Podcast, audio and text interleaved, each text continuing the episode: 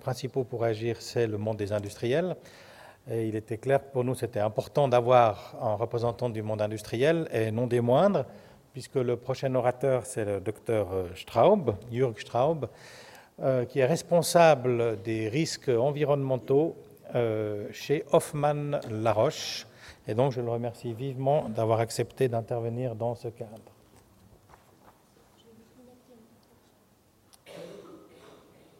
Vous préférez, vous préférez le micro comme ça Ah oui, il faut juste pas trop bouger parce que la fenêtre. Pas trop trop bouger non plus à cause de la fenêtre. Mais c'est bon.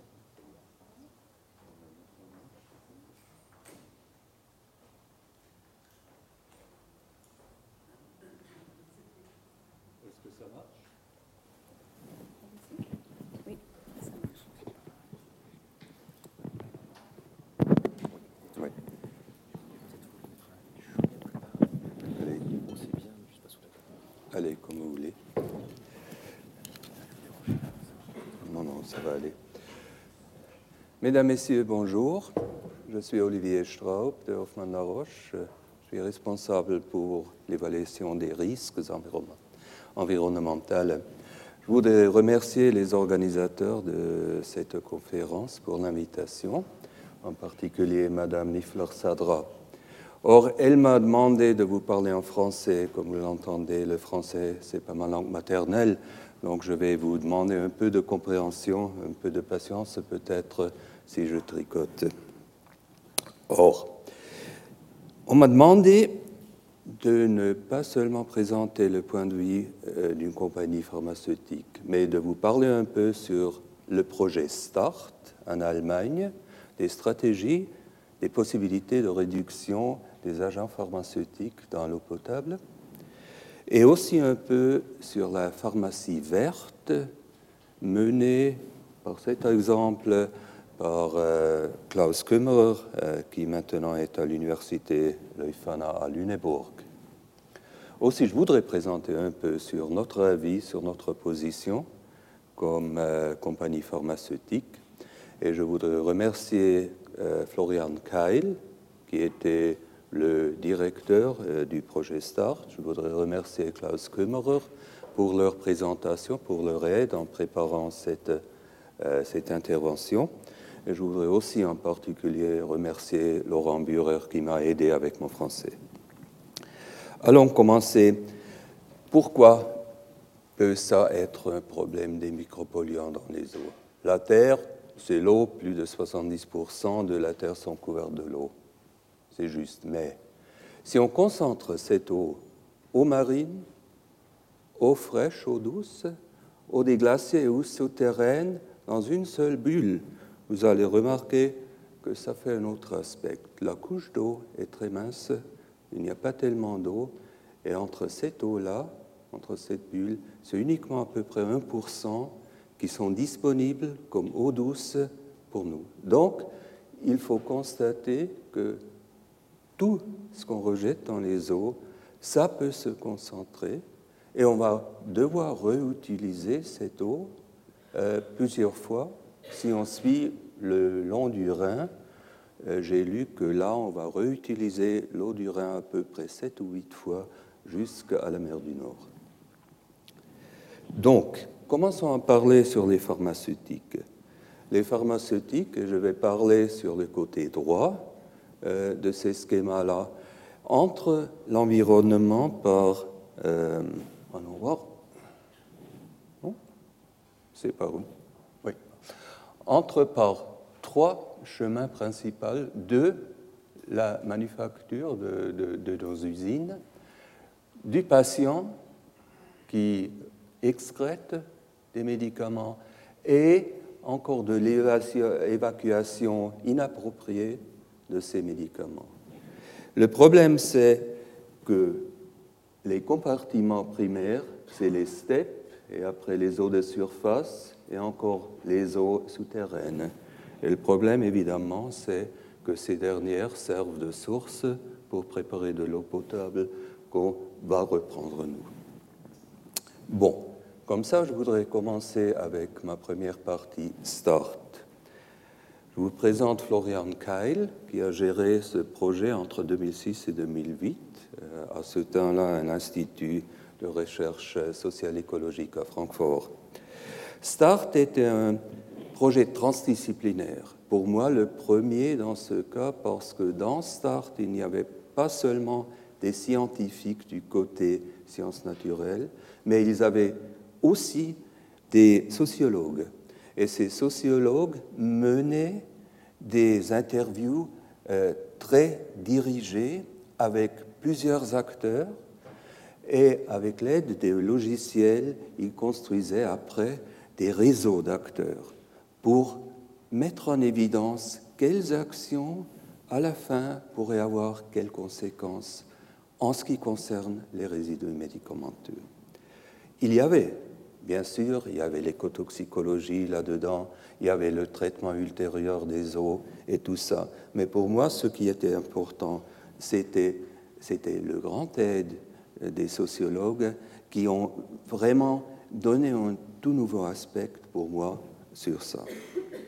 À la fin, ou peut-être déjà au commencement, on a identifié trois champs d'action. Le premier, c'était dans les médicaments eux-mêmes, de développer des médicaments qui sont plus éco, qui sont mieux dégradables dans l'environnement, qui sont moins persistants. Le second, l'utilisation des, euh, des, médicaments, donc plutôt une question de comportement de tous les acteurs afin de réduire, d'optimiser et réduire le taux de médicaments dans l'environnement. Et le troisième, le contrôle des émissions, donc le traitement, soit ce dans les steppes ou soit ce dans la production d'eau potable. Si on regarde, ça c'est Start en Allemagne, on a déjà vu quelque chose de très similaire de la part de Dr Ortelli.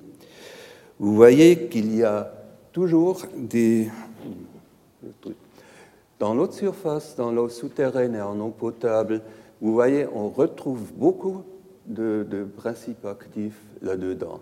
En général, on voit une diminution moyenne jusqu'à assez forte, non détectée ici. Et, comme on a déjà constaté aussi dans le Léman, c'est les, les, opacifiants iodés, les, les produits qui sont non radiotransparents qu'on retrouve. Donc, il faut constater ici, en fonction de propriétés, propriétés environnementales, propriétés physico-chimiques, les substances sont ou bien retenues, ou bien dégradées, ou bien non. On a déjà parlé des chemins d'entrée dans l'environnement. On a parlé que c'était les patients qui, par leurs expressions, euh, avaient la plus grande partie là. Mais il faut aussi se rendre compte qu'une grande partie des médicaments n'est pas consommé. Et de cette grande partie, une partie aussi est jetée ou bien dans les éviers, dans les toilettes.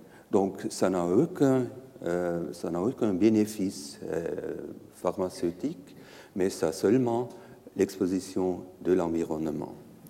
Ici, vous voyez les taux pour les solides et pour les liquides. Et si on regarde un peu plus loin, il semble, c'est très très difficile à, avoir de bonnes dates pour ça, qu'entre 5% et 65% des médicaments ne sont pas consommés. Donc, une certaine fraction indéterminée pour, pour, pour l'idée globale qui sont rejetés dans les eaux. Voilà. Le problème, et on a déjà entendu ça, vous l'entendez quelque chose deux fois, trois fois aujourd'hui, je pense, la base de connaissances écotoxicologiques est assez faible toujours. La science d'écotoxicologie n'est pas tellement vieille non plus. Et pour les médicaments, ben oui, là on a encore du travail. Il manque des études à long terme, il manque des études de mixture de substances, il manque des études sur les métabolites. Et avec les métabolites, je veux dire, un, les métabolites humains, mais aussi les produits de transformation, soit ceux dans les steppes ou soit ceux dans les eaux de surface. Par contre, les risques sur l'homme, les risques humains à partir de ces médicaments, euh, ne sont pas grands. Le problème, ça semble plutôt être sur le, sur le côté écotoxicologique que sur le côté santé humaine. Aussi, il faut, il faut se rappeler, START, c'était 2006 à 2008, ça peut être un peu différent aujourd'hui. La présence de médicaments dans l'environnement, ce n'était pas tellement connu, peut-être même aujourd'hui. Et là, quand même, il y a un potentiel, parce qu'au moment où les gens se rendent compte qu'il y a des médicaments là-dedans, ils réagissent. Il semble que selon START, c'était en particulier les femmes et les malades chroniques qui n'acceptent pas les médicaments dans les eaux. Or, il est un peu paradoxal, n'est-ce pas, que c'est les malades chroniques, justement eux, qui consomment les médicaments hein, régulièrement, qui n'acceptent pas ça. Donc, il y, a, il y a une contradiction ici qu'on va retrouver encore des fois. Et en général, ce n'est pas accepté, on ne le veut pas. Mais quoi faire? On ne peut pas interdire les médicaments d'un point de vue éthique. Si on a quelque chose qui peut vous aider, on ne peut pas l'interdire justement pour des raisons environnementales. On peut prendre des mesures réglementaires, on peut dire, ben oui, on ne peut pas avoir plus d'un certain taux là-dedans, mais là aussi, il faut faire attention. Sinon, on fait une allocation très, très unilatérale envers les steppes ou envers les producteurs d'eau potable. Mais c'est un problème qui n'est pas seulement le leur, mais c'est un problème qui est le nôtre pour nous tous. Donc, comme une évaluation globale des risques n'est pas possible, il faut appliquer, et ça c'est Start, c'est pas moi, il faut appliquer le principe de précaution. Et ça c'est l'idée de Start. Start a fait une investigation sur les risques systémiques, donc les risques qui pourraient se manifester à partir des médicaments, et non seulement les risques qui se sont manifestés. Ça c'est important à savoir. Si on regarde les trois champs d'action qu'on a, donc les principes actifs eux-mêmes, l'utilisation, le comportement et le traitement des eaux potables, on va voir qu'il y a, à partir de ces interviews dont je vous ai parlé, des réseaux. On va commencer ici, je vous ai traduit ça pour faire un peu mieux en français, j'espère. Euh, ça, c'est uniquement les points de vue des offices fédéraux, euh, des offices fédéraux allemands euh, de l'environnement et de la santé. Et vous voyez ici, par exemple, que si on fait de la recherche sur les propriétés écotoxicologiques, on peut réévaluer scientifiquement le risque de certains produits. On peut écolabelliser et s'il y a la possibilité d'un vrai choix, entre deux médicaments qui, pour leur fonction, soient le même. Là, j'ai mes certains doutes, mais si on a le choix, on pourrait choisir celui qui est plus éco. Avec ça, on augmente la prescription de médicaments écologiques et comme ça, on va réduire l'émission des médicaments. C'est ça l'idée. Et avec le logiciel qu'ils ont utilisé, on peut combiner. Par exemple, ici, je ne vais pas vous le monter en détail, on ne peut pas le lire, je sais, mais c'est seulement pour faire voir, on peut construire des réseaux avec action et conséquences. Et si on regarde ça maintenant sur les trois champs d'action qui, euh, ont été définis pour START, développement, gestion et gestion des émissions, euh, je vais vous faire des listes des listes qui ne sont pas priorisées, ce n'est pas dans un ordre préférentiel, il faut noter ça. Donc ici, sur le développement des principes actifs, vous avez ici peut-être un groupe des recherches en général sur l'écotoxicologie des médicaments, des recherches comment faire, comment concevoir de médicaments qui sont plus écologiques, et encore de mettre ça dans les universités. Les acteurs là, l'État fédéral, les fonds de recherche, les fédérations chimiques. Encore peut-être un prix de pharmacie durable pour renforcer cette volonté d'introduire ce nouveau concept dans la recherche et dans le développement. Peut-être pour l'industrie, un petit sucre pour nous. Si on pourrait prolonger la, la durée des brevets, ça serait plus intéressant de travailler sur ce, trajet de, de principes plus écologiques. Et ça, et ça, et ça, vous avez tout ça dans votre documentation, je ne vais pas vous lire ça. Dans le cadre de l'utilisation des médicaments, le premier groupe, c'est les médecins et les pharmaciens qui sont ici. Il faut introduire un discours, il faut introduire ça dans la formation continue des médecins et des pharmaciens, il faut la communication. Peut-être écolabelliser les médicaments, comme l'ont commencé les Suédois, ça pourrait aider en choisissant des, alternatives, s'il en existe.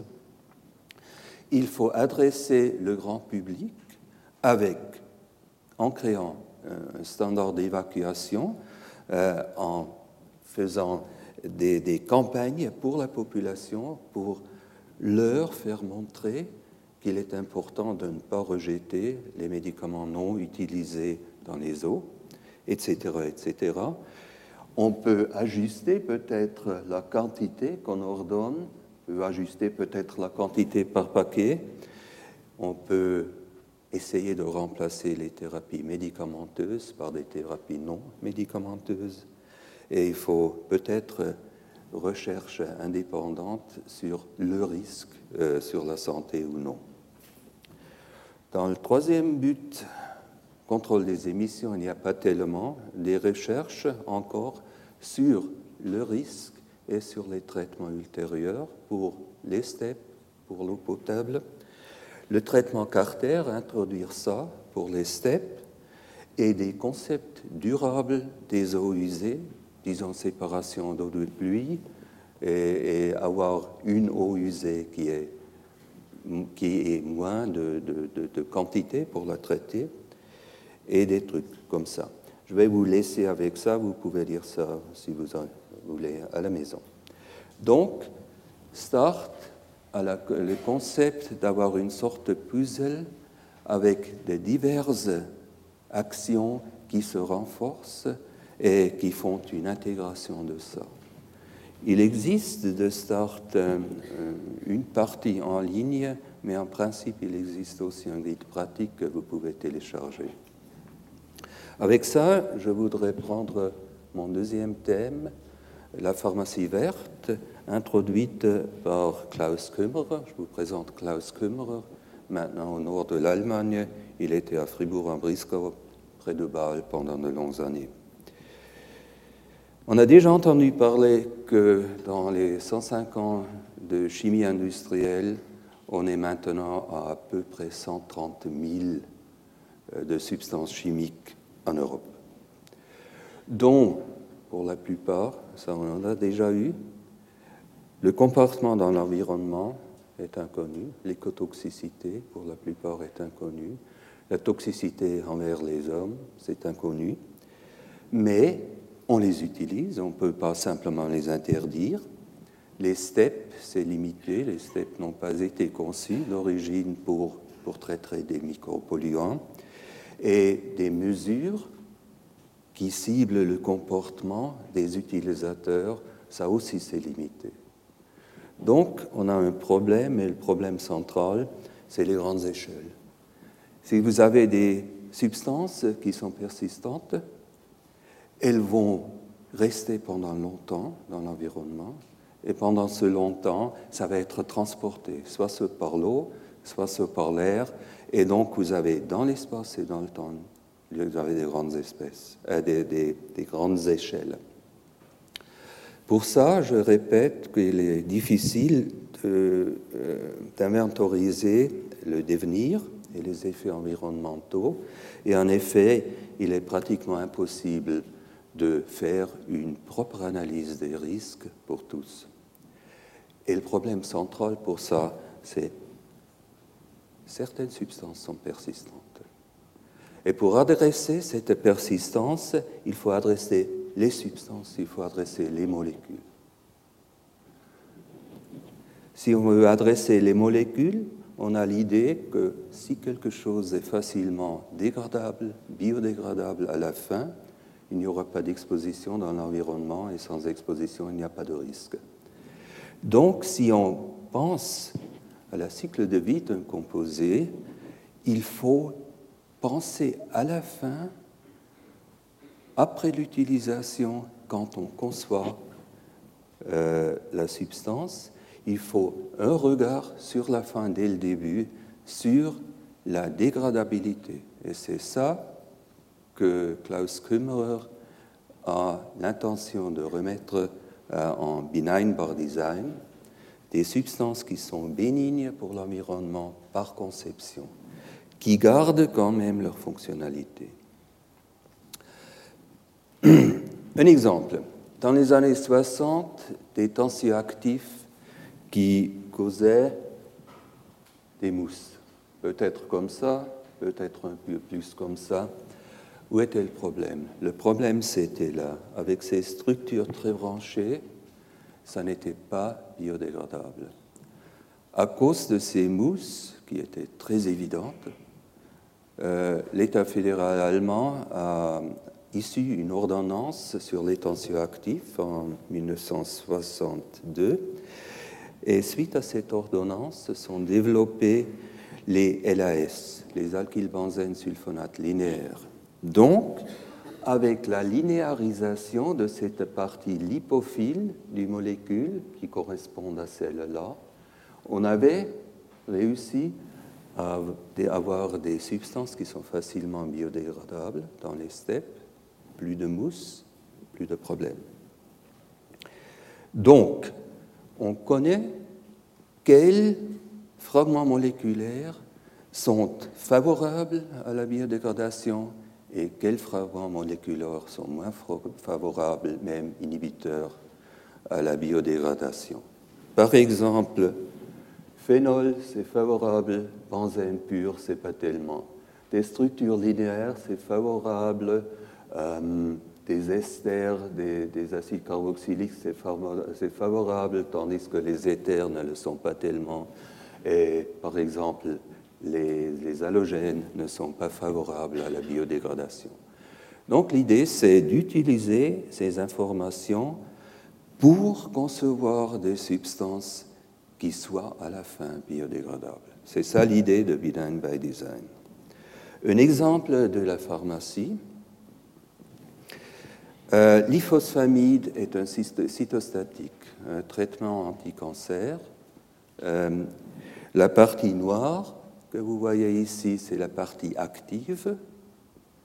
Et l'anneau que vous avez, cet hétérocycle qui, comprend euh, le nitrogène, le phosphore et l'oxygène ici, c'est la partie qui le rend non biodégradable. Donc l'ifosfamide, ça se retrouve. On a essayé de changer ça avec les principes de la pharmacie verte. On est arrivé à ça. On a gardé la partie la moitié active du molécule, on a ajouté un sucre et on est arrivé au glufosphamide. Glufosphamide, c'est biodégradable à 70% à peu près. Donc, stoichiométriquement un peu plus que seulement le sucre, un peu plus, pas beaucoup, mais un peu plus. Donc il, doit se faire quelque chose ici, quelque chose se passe en dégradation. On a une augmentation d'absorption dans l'intestin, donc c'est bon, il faut moins de ces principes actifs et il a moins d'effets secondaires. Pour le moment, le glufosphamide est dans les essais cliniques. Euh, je compte que dans deux, trois années, si tout va bien, ça pourrait être sur le marché. Bon, ça, pour la pharmacie verte, je vous laisse avec les derniers mots de Klaus Kummer pour lire ça. Ça va prendre du temps. Vous avez vu déjà dans Start, il faut introduire ces concepts dans la formation universitaire, il faut introduire ces concepts dans les discussions des professionnels et ça va durer. Pour ma troisième partie, on est une compagnie pharmaceutique qui a été fondée à Bâle en 1896. On est toujours là, notre centrale. On a 80 000 habitants 80 000 de, de collaborateurs dans le monde et on est assez fort dans la pharmacie ainsi que dans le diagnostic. En ce qui concerne les produits pharmaceutiques en environnement, on a une prise de position sur Internet. Et là, dans le premier alinéa, la présence des pharmaceutiques dans l'environnement est indésirable et devrait être minimisée si possible. Mais les émissions qui ne peuvent plus être minimisées doivent être euh, évaluées de manière scientifique. Et si on constate toujours un risque, il faut euh, gérer, traiter et réduire. Je vais essayer de vous, vous expliquer ça. On pense toujours à ce cycle-là, donc nous, on est plutôt là et peut-être un peu là, peut-être un peu là chez le patient. Mais nous pensons à l'eau potable toujours. Donc, d'un point de vue santé publique, on a de bonnes données qu'il n'existe pas de risque. Vous pouvez boire 2 litres d'eau potable pendant 70 ans, toute votre vie, vous n'aurez pas une dose journalière de médicaments.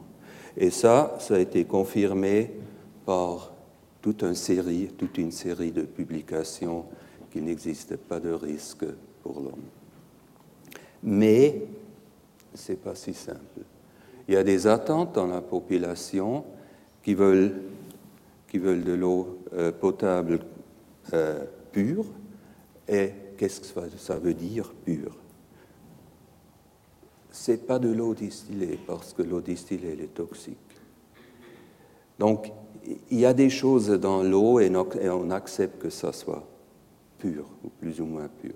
Autrement, il y a beaucoup d'autres trucs là-dedans. Il y a des micropolluants, je vous ai fait toute une liste, on a déjà entendu ça. Et ça aussi, c'est dans, dans l'eau. Ce n'est pas seulement les pharmaceutiques.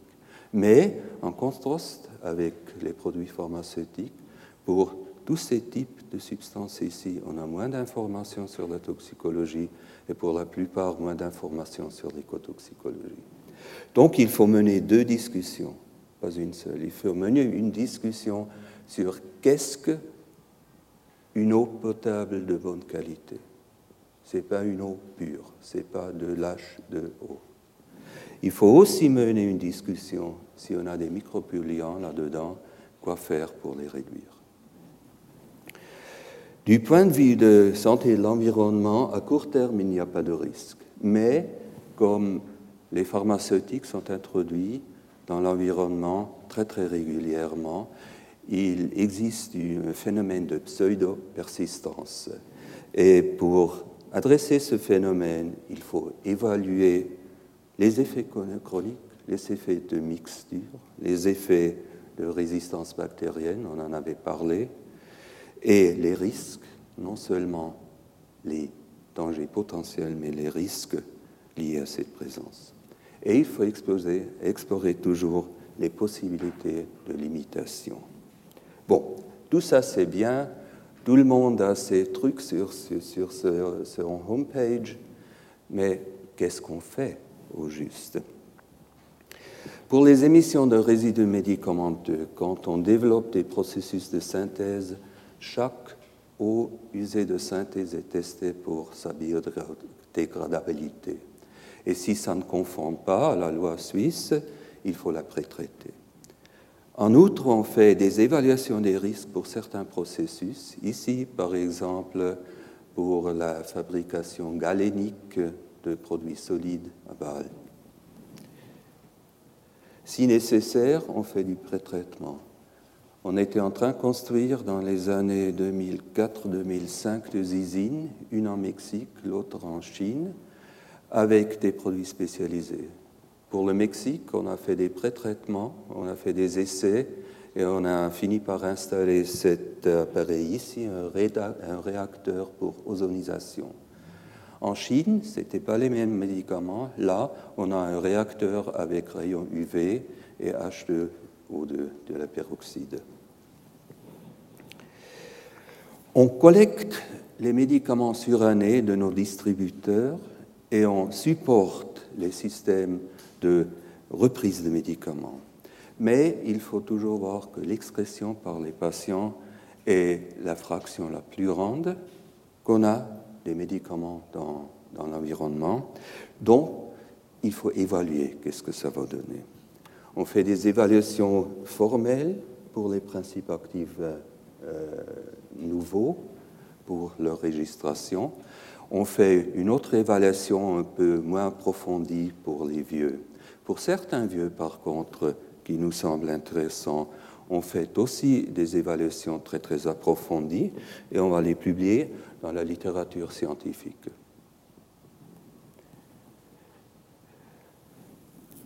On publie nos fiches de sécurité. C'est important parce que ces fiches de sécurité, ça contient aussi de l'information sur les effets écotoxicologiques et sur la biodégradabilité. On participe à la recherche environnementale et on supporte des projets directement par finance aussi, par matériaux, et comme ça, on essaye de, vraiment mouvoir dans, la même direction. Pharmacie verte, maintenant ça va être difficile. Euh, je vais essayer de vous montrer. On est en train d'évaluer les possibilités de la pharmacie verte, parce que l'idée, c'est très bon, mais ce n'est pas si simple. L'une des raisons est celle-là. Si on fait des recherches en train de développement de nouveaux principes actifs, normalement, aujourd'hui, on commence avec un récepteur, une structure chimique qu'on veut influencer. Donc, par logiciel, on va tester de centaines de millions de, conformations de molécules si ça marche avec ce récepteur ou non. Donc, on garde juste une petite partie de ce qu'on a commencé à évaluer. On fait la toxicologie toujours en silico, on continue en vivo, et chaque fois on tamise on va perdre, on va perdre, on va perdre. Si on est heureux, on va finir avec une ou deux substances et peut-être une pour enregistrer. Si on ajoute un tamis au commencement là, c'est pas plus simple. L'autre chose est, des fois, on ne veut pas que ce soit dégradable. Des fois, on, vraiment, on cible la non-dégradabilité, on cible la stabilité. Je vais vous montrer ça avec l'exemple de l'éthinylestradiol. L'estradiol, c'est un hormone humain, euh, un hormone des vertèbres, euh, tout à fait normal. L'éthinylestradiol a été ajouté d'un groupe éthylique ici. C'est cet hormone que vous avez dans euh, la pilule contraceptive. Et on a ajouté ça exactement pour ne pas devoir prendre quatre pilules par jour, chaque six heures, une pilule, mais une seulement. Parce que sinon, les patients ne vont pas accepter. Donc, des fois, il faut stabiliser contre le métabolisme qui est assez fort chez nous. Et on fait ça par addition de groupes chimiques résistants et des fois d'halogènes. Et vous savez que les halogènes, ce n'est pas favorable à la biodégradation. Donc on est ici aussi dans une contradiction qui n'est pas simple à résoudre. Mais il y a un peu d'espoir si on regarde par exemple les biopharmaceutiques. Ici, un de nos anticorps. Tous nos anticorps, tous ceux que j'ai fait tester jusqu'à présent, une douzaine, sont facilement biodégradables. Donc là, c'est bien, mais il faut se rendre compte que les anticorps ne vont jamais remplacer tout le reste des autres médicaments. Ça va être, une partie d'une solution, mais ça ne va pas être la solution. Donc, on n'est pas tellement mauvais en ce qui concerne les émissions, l'évaluation des risques, la recherche environnementale. On a des difficultés, j'avoue, avec la pharmacie verte. Pour finir, mon opinion personnelle, c'est un problème qui est multifactoriel, c'est un problème sociétal. Il faut trouver des solutions qui sont acceptables sociétalement. Le bénéfice euh, est clair, c'est indiscutable, mais les problèmes, c'est aussi indiscutable. Donc il faut avoir tous les acteurs que j'ai listés ici des privés à l'industrie, des autorités, des services de collection et même international. Le Rhône va aller en France, le Rhin chez nous va aller en Allemagne, en France, euh, il va avoir des tributaires du Luxembourg, de la Belgique, euh, des Pays-Bas. C'est international. Ce n'est pas seulement les médicaments. Les médicaments sont un groupe dans le plus grand groupe des micropolluants. Mais peut-être, et M. Hortel y en a déjà parlé, le projet suisse de stratégie micropole pourrait aider. On a ici, dans Stratégie Micropole, étudié la présence, on a fait des évaluations euh, initiales de risque, basées sur ça, des priorisations de substances, des essais techniques, vous avez entendu sur l'ozonisation ici, à Vidi, vous avez entendu peut-être à Regensdorf où on a travaillé avec du charbon actif pour réduire le taux. Et maintenant, euh, il y a une proposition de modification, la loi et l'ordonnance sur les eaux, pour rétrofiter, de modifier les 100 plus grandes steppes en Suisse pour qui traitent à peu près la moitié de la population des usés de la population afin de réduire le taux de micropolluants. Ça pourrait nous donner une possibilité dans un pays tout de limité, on n'est pas tellement grand, et pour le moment, on peut toujours le payer. Et avec ça, je vous remercie, je voudrais vous laisser.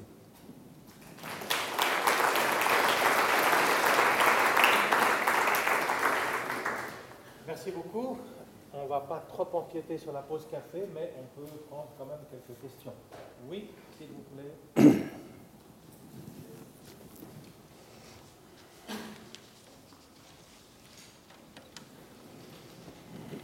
Merci beaucoup. Isabelle Chevalet, je suis conseillère nationale, mais aussi chimiste. Et j'ai une remarque et une question. La remarque, c'est que quand on travaille dans un laboratoire de chimie, on a différents produits à notre disposition. Et suivant la finalité qu'on veut ou les problématiques qu'on veut attaquer, on ne prendra pas les mêmes solvants. Et je pense que quand vous parlez du tamis au départ, je pense qu'il serait bien de faire un tamis environnemental plus souvent lorsqu'on élabore des médicaments. Vous parlez de la stabilité de la pilule, on, comprend bien qu'il faut une stabilité. Sur les produits de contraste, par contre, qui, euh, doivent être euh, efficaces sur quelques heures, on peut imaginer là que la stabilité est quand même moins importante. Ça, c'était ma remarque de chimiste. Ma question, c'est, elle est politique cette fois. Euh, est-ce qu'on ne pourrait pas mettre sur les emballages des médicaments qu'il ne faut pas les jeter dans les toilettes dans les euh, lavabos, est-ce qu'on ne pourrait pas ajouter une indication attention, ne pas jeter? Merci, madame. Euh, pour le premier, stabilité. Or, on est assez fort en diagnostic, mais pas pour les radiopacifiants. Mais là, le problème, c'est si, vous voulez un bon contraste pour vos rayons radio, il faudra, certains, il faudra l'ajout de, certains euh, types, soit le gadolinium, soit le iode et les trucs comme ça. Et c'est ça qui rend ces substances extrêmement stables.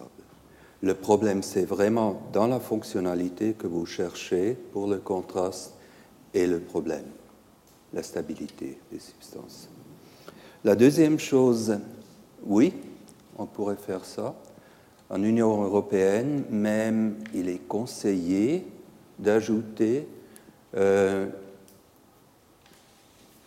je ne sais pas exactement ce que ça donne en français parce que le texte est en anglais, ne pas jeter dans les éviers, ne pas mettre dans l'environnement, mais demander votre pharmacien, votre pharmacienne, comment disposer, comment évacuer de façon correcte. Ça, on pourrait, on pourrait très bien le faire. Peut-être il faudrait aussi un petit effort politique pour euh, introduire ça.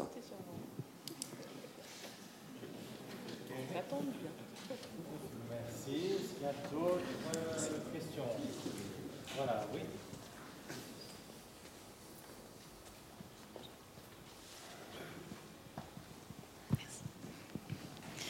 Bonjour, Florine Favre du CIGE, euh, laboratoire.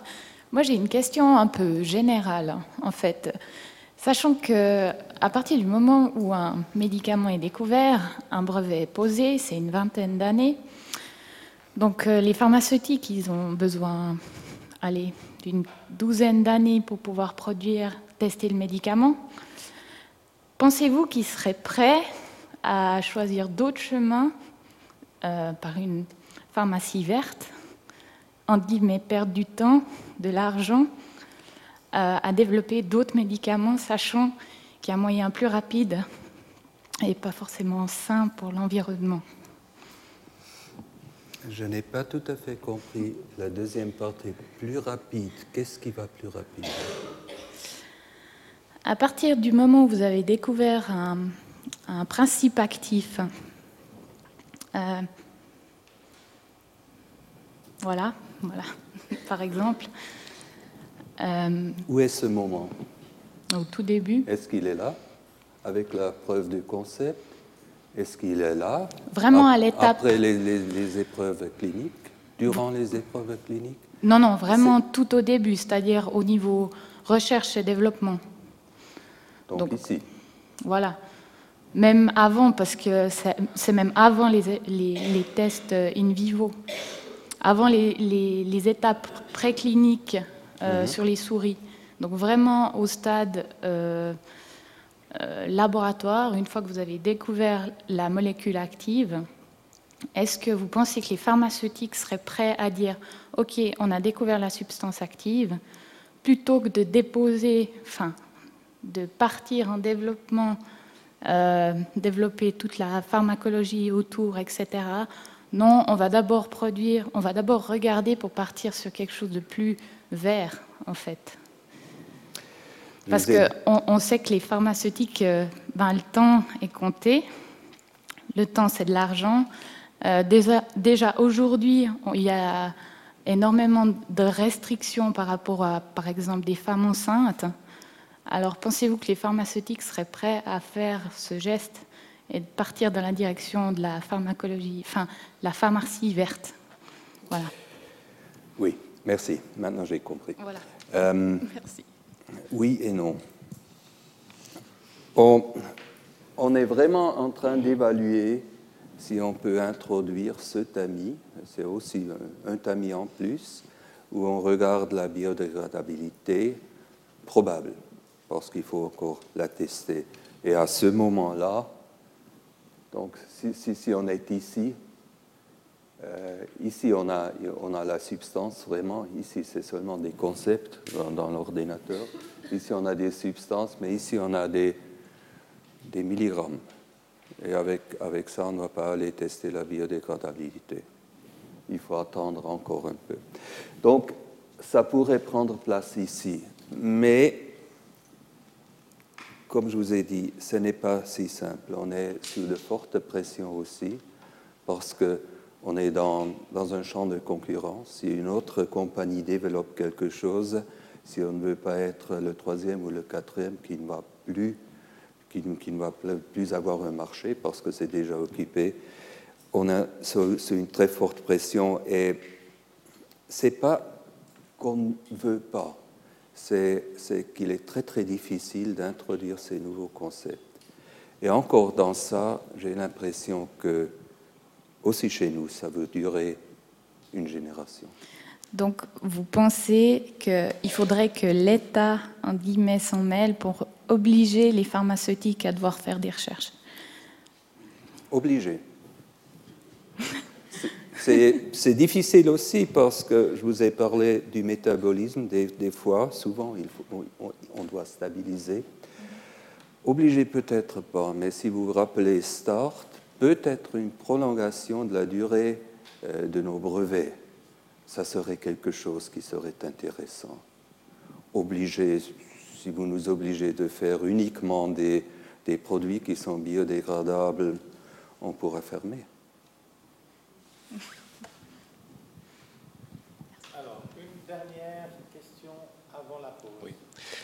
Ok, bonjour, Jacques Guézy, pharmacologue et toxicologue. J'aimerais vous demander, euh, poser la question suivante. Est-ce que vous savez si le sujet général dont vous avez parlé maintenant a été discuté ou il est prévu de discuter au niveau de l'International Conference on Harmonization, l'ICH, qui est la rencontre annuelle des producteurs, des grands producteurs de produits pharmaceutiques et des autorités de nombreux pays du monde. Est-ce qu'une fois ou l'autre, ce, ce point a été discuté ou il est prévu de discuter? Est-ce que vous savez ça? Merci. Merci. Euh, encore, il faudra demander quoi exactement. Bien sûr, sur l'ICH, on discute sur, sur les risques, mais on discute plutôt sur les techniques de comment évaluer ces risques-là. Dans la partie vétérinaire, VICH, on a trouvé des moyens pour avoir une seule méthode d'évaluer des risques pour les produits vétérinaires presque pour tout le monde, pour l'Europe, pour l'Amérique du Nord, pour le Japon. Donc là, on est déjà arrivé. Pour les produits humains, on n'est pas encore arrivé parce que en Europe, euh, l'évaluation des risques est différente de celle dans les États-Unis et celle au Canada va être différente encore des deux autres. Au Japon, on ne sait pas exactement euh, ce qui va se passer. Donc pour le moment, non. On n'a pas trouvé de consensus pour le moment. Est-ce que c'est à peu près la réponse? D'accord. Très bien, merci. On va en rester là. Merci encore.